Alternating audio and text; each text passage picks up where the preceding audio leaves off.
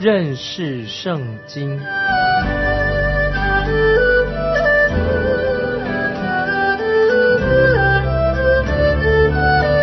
认识上帝的话，把上帝的话带到全世界。本节目是由认识圣经机构和环球广播电台联合制作，欢迎收听。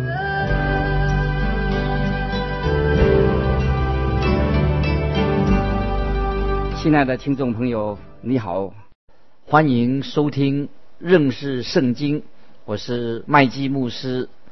出埃及记第三十二章。让我们看到以色列民犯罪的悲剧，也看到了关于神奇妙的爱，以及关于神的启示，也看到了圣经里面教导我们如何为别人代祷这些基本的真理。我们来看出埃及记第三十二章第一节：百姓见摩西言辞不下山，就大家聚集到亚伦那里。对他说：“起来，为我们造神像，可以在我们前面引路。因为领我们出埃及地的那个摩西，我们不知道他遭了什么事。以色列人他们说不知道摩西去了哪里了，不见了，可能他死掉了。既然摩西不见了，他们就想要造个偶像。这也就是说，造一个神来带领他们走旷野的道路。”很奇怪的，他们这么快，立刻的又回到以前拜偶像的光景的。你可能会认为亚伦他是一个大祭司，他应当立刻的阻止他们这样做。可是他没有，亚伦就是这样的放纵以色列人，让以色列人随心所欲的，这样就回到过去拜偶像的那种状况。接着我们看第二节，亚伦对他们说。你们去摘一下你们妻子儿女耳上的金环，拿来给我。在当时，耳环是象征着拜偶像。我们参考创世纪三十五章第四节啊，就可以知道这回事情。就是表示说，戴耳环，这些人曾经是服侍过埃及人的偶像的。现在他们把这些耳环交给亚伦。我们看第三、第四节，百姓就。摘下他们耳上的金环，拿来给亚伦。亚伦从他们手里接过来，铸了一只牛犊，用雕刻的器具做成。他们就说：“以色列啊，这是领你们出埃及的神。”你可以想象到这些人怎么这么快又转回了之前他们拜偶像的光景。我自己也曾经看见过有一些教会。也背离了神的真理，在之前我做梦也没有想到他们会怎么会这么快就发生这件事情，就是背离了神的状况。我们接着看第六节，次日清早，百姓起来献燔祭和平安祭，就坐下吃喝，起来玩耍。他们的道德败坏了，信仰也败坏了。他们就在不久之前。还信誓旦旦的说他们要遵守神全部的诫命，可是到现在这么快就背离了神，就像你所看见的一样，他们连一条诫命都还没有开始遵守。就在这段期间，摩西正在山上等候领受神给他的律法命令以及建造帐幕的蓝图。接着我们看第七、第八节，耶和华吩咐摩西说。下去吧，因为你的百姓就是你从埃及地领出来的，已经败坏了。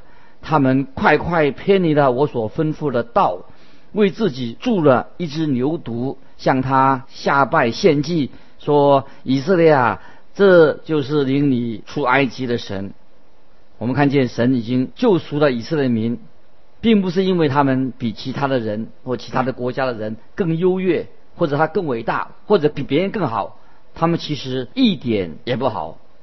神在这里说：“我知道你们是应着景象的百姓。”接着我们看第九、第十节，耶和华对摩西说：“我看这百姓真是应着景象的百姓，你且由着我，我要向他们发孽怒，将他们灭绝，使你的后裔成为大国。这个对摩西来说，这是一个试探，因为神说使你的后裔成为大国。那神对摩西这样说：摩西，我要用你，就像我用亚伯拉罕一样，我会使你成为大国，并且我仍然是可以。遵守我和亚伯拉罕所立的约，请听众朋友注意，摩西是怎么来回答神？摩西是圣经中一个伟大的祷告的典范之一，他的祷告是非常的好的。接着我们看第十一节，摩西便恳求耶和华他的神说：“耶和华，你为什么向你的百姓发烈怒呢？”这百姓是你用大力和大能的手从埃及地领出来的。神要摩西回想，神就这样说：“下去吧，因为你的百姓就是你从埃及地领出来的，已经败坏了。”这个时候，摩西竟然向神好像回答他回嘴。你可能也听过许多人的祷告，但是你绝对没有听过像这样的。敬虔啊，或者又是很胡扯的这个祷告的内容很胡扯的，在我们向神祷告的时候，有时在很多的时候，我们听见好像像一些假冒为善的祷告，难怪有时在这些祷告会里面变成死气沉沉的。如果我们很真诚的、诚诚实实的、很坦白的向神祷告，那么这个祷告会就成为教会里面。令人很兴奋的一种聚集，我们听听看摩西是怎么样向神说话祷告。他主啊，我想你弄错了吧？我不记得我有带任何百姓离开埃及，他们不是我的百姓，他们是你的百姓，是你用大能的手带领他们离开埃及的，我怎能带他们出来呢？主啊，你弄错了吧？你可能会有这样的想象啊，我们跟神这样的说话。摩西就是这么说的。我们看第十二节，为什么使埃及人议论说他领他们出去是要降祸于他们，把他们杀在山中，将他们从地上除灭？求你转意，不发你的烈怒，后悔不降祸于你的百姓。然后摩西就告诉神说：“你带你的百姓离开埃及地，但是假如你没有带他们进入应许之地。”埃及人一定会说：“你有能力带他们离开埃及，但没有能力带他们进入应许之地。他们是你的百姓，主啊，你应许过要带领他们进入应许之地的。”这里接着我们看到摩西就向神提出了第三个理由，他要求求告神打消对以色列人所发的烈怒。接着我们看第十三节。求你纪念你的仆人亚伯拉罕、以撒、以色列。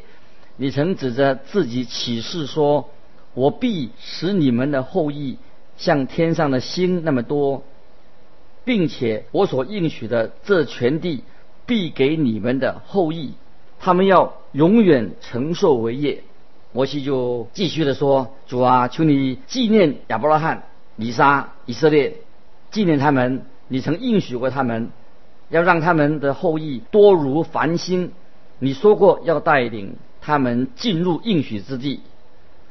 接着我们来看第十四节，于是耶和华后悔，不把所说的祸降与他的百姓。摩西这样的祷告，改变了神的心意。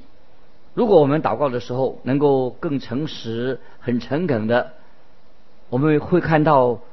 更多的神就回转了，明显的神回应了我们的祷告，也这就是说，神会明确的应允我们的祷告。我们祷告的时候，神总会给我们做回应。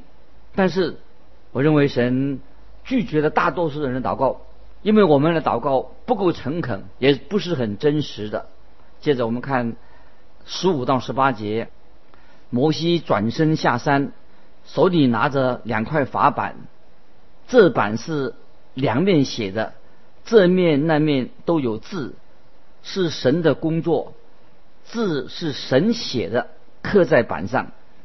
约书亚一听见百姓呼喊的声音，就对摩西说：“在营里有征战的声音。”摩西说：“这不是人打胜仗的声音，也不是人打败仗的声音。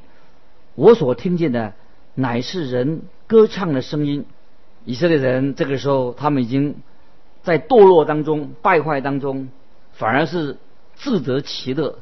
他们正在敬拜他们的金牛犊。他们正在享受最终之乐，请我们来看十九到二十一节。摩西挨近营前，就看见牛犊，又看见人跳舞，便发烈怒，把两块板扔在山下，摔碎的。又将他们所住的牛犊用火焚烧，磨得粉碎，撒在水面上。叫以色列人喝。摩西对亚伦说：“这百姓向你做了什么？已经使他们陷在大罪里。”接下来我们看见，看亚伦他怎么样的，好像要逃避他自己应付的责任。这是一件非常严重也是非常严肃的事情。我们看见，看亚伦怎么样回答。摩西，我们看二十二到二十三节，亚伦说：“求我主不要发孽怒，这百姓专于作恶，是你知道的。他们对我说：‘你为我做神像，可以在我们前面引路，因为领我们出埃及地的那个摩西，我们不知道他遭了什么事。’换句话说，亚伦他本来他要负责任的。”现在他转过来的，好像认为说，摩西，你该负这样的责任，为这个事情负责，因为以色列民是因为摩西不见了，离弃了他们了，所以他们才会铸了铸造了金牛犊。接着亚伦他继续的说，我们看二十四节，我对他们说，凡有金环的可以摘下来。他们就给了我，我把金环扔在火中，这牛犊变出来的。你们听听看，亚伦所说的话，你会不会觉得非常的可笑？我想摩西也会认为他所说的话简直是胡说八道。这是我们看亚伦，那是你的意思吗？你把金子扔在火里面，牛犊就会跑出来的吗？所以在原来我们在经文里面的第四节，已经说到亚伦用雕刻的器具铸了一只金牛犊，所以看见亚伦这里满口的胡言，还在撒谎。现在我们再看，接着看二十五节，摩西见百姓放肆，亚伦纵容他们，使他们的仇敌中间被击刺。今天我们也看见在社会上。有许多的色情的啊，色情的啊事情啊，那些性的犯罪、毒品等等，这些其实都不是什么新鲜事。在从前以色列人看他们的例子，我们就啊知道了这个犯罪啊，说人的心里面他就是要有犯罪的倾向。摩西也是心知肚明，所以摩西非常的生气。但是我们请注意。他是怎样的为这些犯罪的百姓来代求？这里我们看见摩西乃是摸到了神的心意，他也真正的认识啊神的心里面所想的，神是有爱心、有怜悯、爱人的心肠。所以在这个时刻，该是摩西要处理这个问题的时候，摩西。要把他们开刀的时候到了，就像如果一个人他得了癌症，他应该接受开刀的手术，要把癌细胞进行手术，把身体的癌细胞做一个切除的动作。我们人的罪是一种非常可怕的癌症，会使人致命。在这种情况下，神必须要进行大手术，就是除去那些犯罪的人啊，这是啊一件我们要啊深思的事情。神要除去犯罪的人。接着我们看二十六、二十七节，就站在营门中说：“凡属耶和华的，都要到我这里来。”于是立位的子孙都到他那里聚集。他对他们说：“耶和华以色列的神这样说：你们个人把刀挎在腰间，在营中往来，从这门到那门，个人杀他的弟兄与同伴并邻舍。哦，这是一个非常严重的一个审判。审判总是非常严厉的，也是一种很严肃的事情，因为罪恶的后果是。”非常的可怕。摩西不能够与罪恶妥协，所以他必须要进行大刀的手术。接着我们看第二十八节，立位的子孙照摩西的话行了。那一天，百姓中被杀的约有三千人。那些拜偶像、犯罪的人啊，都受到了刑罚。整个营地那个时候就后来就清理的相当的干净。有人会这样想说：那么这样做会不会太残忍了吧？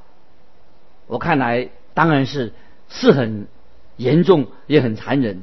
但是要知道，把恶性的肿瘤切除，为了拯救整个家族的以色列国的好处。如果让这些肿瘤继续的存留在他们当中的话，会把整个国家、整个以色列家族都毁掉了。我们会想说，哪一种方式更好呢？现在在营地当中的男女老少哈，都是那些没有参与拜偶像的、拜金牛犊的。如果我们也为他们想一想，如果这些拜偶像的人，仍然活着的话，在他们当中，也许会使得整个以色列国，他们整个家族都不能够进到神所应许的地方，进到应许之地。这种事情也会发生在今天的一些教会里面。我们看到有的教会，一些教会或者慢慢的失去了生命，失去了影响力，失去了见证，也不能够为主发光。那么。这种教会就是会让罪恶的事情侵入了这个教会里面。有时我们越妥协啊，又心肠太软，感情用事，又没有智慧，没有当机立断的来处理罪恶的事情，这个事情就会什么？实在是太愚蠢了。因为我们不愿意去面对罪恶的问题，没有处理这个问题，所以今天我们每一个人犯罪的时候，教会有罪的时候，必须要。来处理这些问题，就看到啊摩西所做的。接着我们来读二十九节到三十节。摩西说：“今天你们要自洁，归耶和华为圣。个人攻击他的儿子和弟兄，使耶和华赐福于你们。”到了第二天，摩西对百姓说：“你们犯了大罪。”我如今要上耶和华那里去，或者可以为你们赎罪。这里提到啊赎罪啊，什么叫做赎罪？意思是说把罪能够把它掩盖起来，把它遮起来。主耶稣基督来到世界上，被钉在十字架之前，他们就是这样的方法赎罪，用这个方式来处理以色列人犯罪的问题。后来主耶稣的十字架的救赎已经成就了，耶稣定十字架从死里复活了。我们是借着耶稣的十字架，他受死就把我们的罪啊除去，除去人的罪。现在摩西就提出另外一个理由，第四个理由，说明他为什么才能够把可以把以色列人带进应许之地。我们现在我们看三十一节，摩西回到耶和华那里说：“哎，这百姓犯了大罪，为自己做了金像。”我们看见摩西在这里，他做什么呢？他在向神认罪，在神面前认以色列人的罪。如果你想与神相交，我们要与神相交，就必须要认同我们的神他怎么样来处理罪的方式。罪就是罪，错了就是错了，有错有罪，我们必须要向神认罪。不管你是谁，犯了罪，都要向神认罪。这些以色列民，他们虽然是神的选民，摩西也是在神面前承认说我们有罪的。以色列人犯了大罪，为自己做了金的偶像。摩西在神面前，他就很清楚的认明以色列人所犯的罪。亲爱的听众朋友，当你犯了罪的时候，我们也应当很清楚的在神面前详细的把你所犯的罪说清楚，不要马马虎虎就混过去了。当我们向神承认我们的罪的时候，承认我们所犯的是什么样的罪，要说清楚。接着我们看三十二节，倘若你肯赦免他们的罪，不然，求你从你所写的册上涂抹我的名。这里摩西他这样说：“我和这百姓是站在一起的，我和他们是一样的。如果你打算把他们的名字从册子上除掉他们的名的话，那也把我的名也除去。”听众朋友，你还记得吗？神先前也告诉过摩西，神可以使摩西的后代成为大国，这样神可以向。亚伯拉罕、以撒、雅各所立的约，神然是遵守这样的约的。但是摩西他这样说：“不，我要和我的百姓站在一起。如果你不不打算把他们带到应许之地的话，那么把我的名字也和他们的名字一起涂抹掉吧。”这里我们看见啊，摩西他这样向神祷告，这样的请求。啊，让神的心啊感动，也感动了神的手，没有降灾祸在以色列民当中。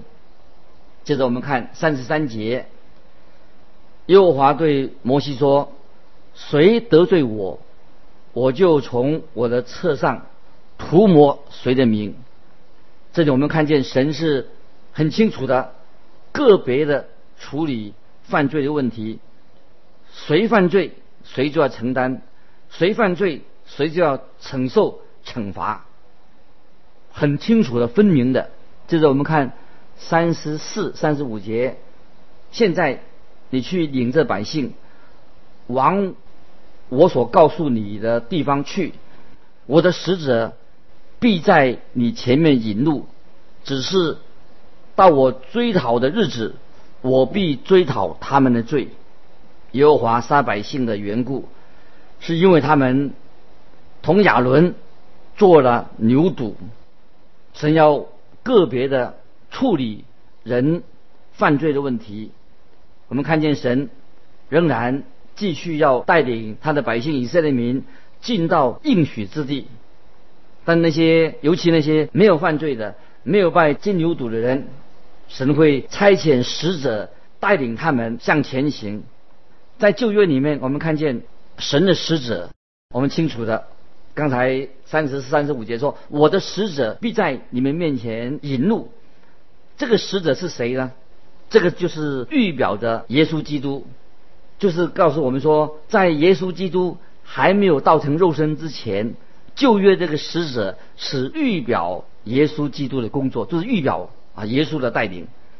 我们看到因着摩西的带导。神没有离弃他的百姓，让我们也深深的明白，代祷为人代祷，这是一个非常重要的属灵的功课。今天我们看到出埃及记三十二章发生到这件事情，我们看见啊，摩西在旧约里面也是预表了主耶稣基督的救赎。我们看见啊，摩西为着他的百姓在神面前代祷。那今天我们的听众朋友。不晓得你自己啊，在神面前有没有常常在神面前也为别人代祷？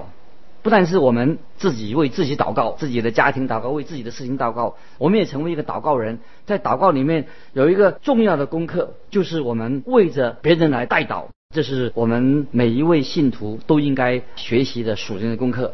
因为时间的关系，今天我们到这里做一个结束，也盼望我们亲爱的弟兄姊妹们能够继续的对《创世记》这一卷书能够有更多的明白。如果大家有什么问题要分享的，欢迎你来信寄到环球电台认识圣经麦基牧师收。愿神祝福你，我们下次再见。